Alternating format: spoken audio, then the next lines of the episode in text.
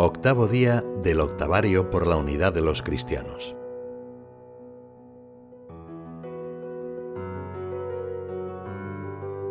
Concluye esta semana de oración por la unidad de los cristianos, conmemorando la conversión de San Pablo.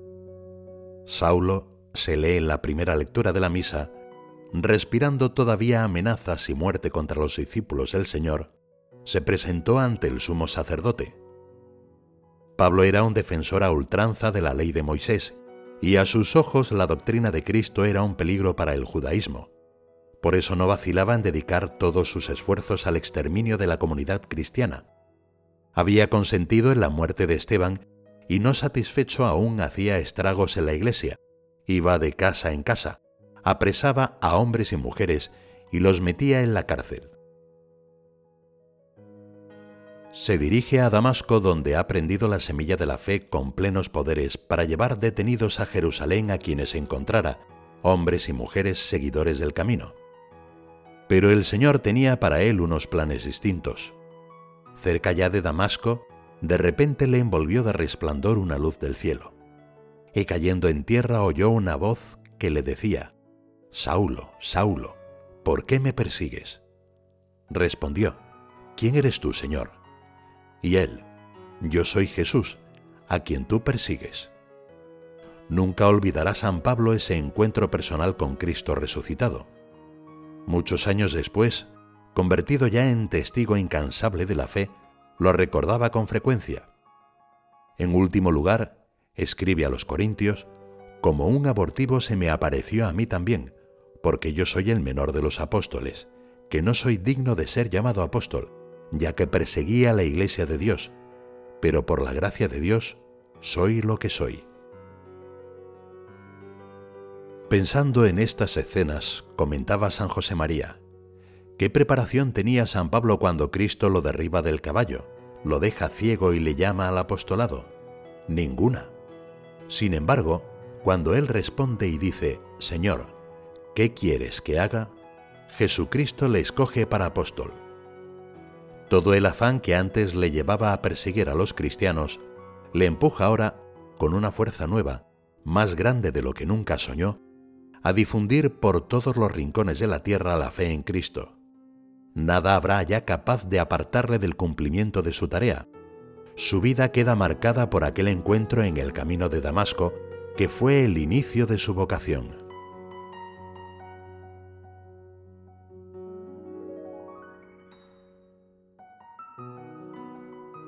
La ansiada unión de los cristianos es un don que hemos de pedir insistentemente al Espíritu Santo.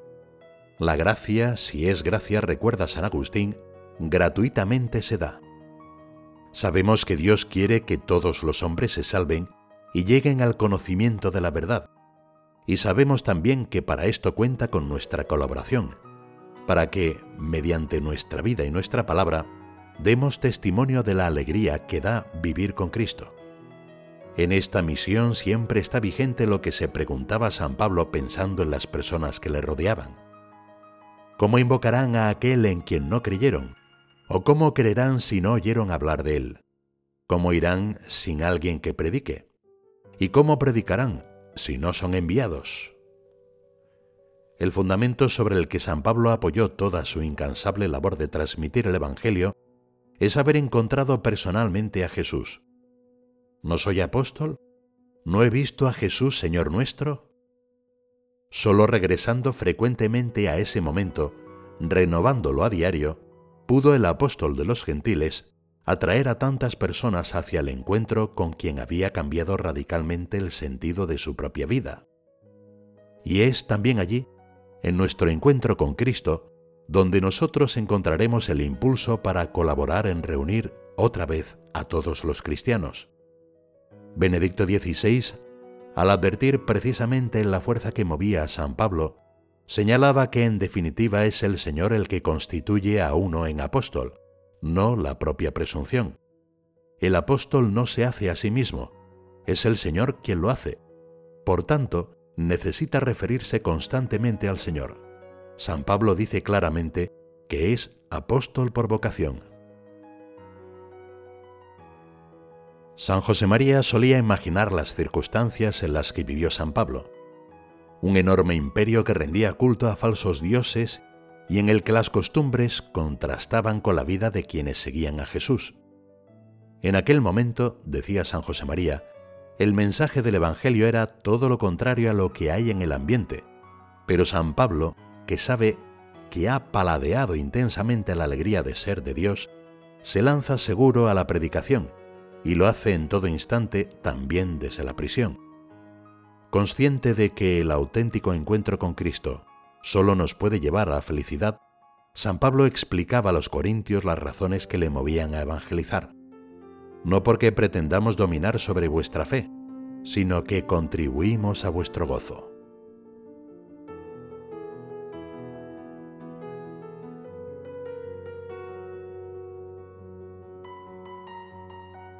Aprende a orar, aprende a buscar, aprende a pedir, aprende a llamar, hasta que halles, hasta que recibas, hasta que te abran. El mejor camino para que el Señor conceda a su Iglesia la gracia de la unión de todos los cristianos será una perseverante oración. Nos lo enseña San Pablo. Tan pronto le ayudaron a levantarse del suelo, marchó a Damasco y permaneció tres días sin vista y sin comer ni beber. Solo al cabo de ese tiempo dedicado a la plegaria y a la penitencia, manda Dios a su siervo Ananías, Ve, porque este es mi instrumento elegido para llevar mi nombre ante los gentiles, los reyes y los hijos de Israel. Yo le mostraré lo que habrá de sufrir a causa de mi nombre. Conscientes de que todo trabajo apostólico, también la ansiada unidad de los cristianos, no depende exclusivamente de nuestras fuerzas, lo más importante es disponernos adecuadamente para acoger los dones de Dios. Todo lo que nos lleve a fomentar esta disponibilidad interior para que Cristo pueda desplegar en nosotros su voluntad es una tarea eminentemente apostólica. Por eso podemos decir que la oración y el espíritu de penitencia son los principales caminos del ecumenismo, porque sólo Jesús es quien puede mover los corazones. En este sentido, el Papa Francisco se preguntaba, ¿cómo anunciar el Evangelio de la reconciliación después de siglos de divisiones? Es el mismo Pablo quien nos ayuda a encontrar el camino. Hace hincapié en que la reconciliación en Cristo no puede darse sin sacrificio. Jesús dio su vida muriendo por todos. Del mismo modo los embajadores de la reconciliación están llamados a dar la vida en su nombre, a no vivir para sí mismos, sino para aquel que murió y resucitó por ellos. La conversión de San Pablo es un modelo para dirigirnos hacia la unidad plena. La Iglesia, a través del ejemplo de la vida del apóstol, nos muestra el camino, encuentro con Cristo, conversión personal, oración, diálogo, trabajo en común. Los discípulos de Jesús en los días posteriores a la ascensión se reunían asiduamente junto a María. Confiamos en la intercesión de nuestra Madre para que, como sucedía entonces, alcancemos la unidad entre todos los cristianos. Que un día nos volvamos a reunir todos juntos a su lado.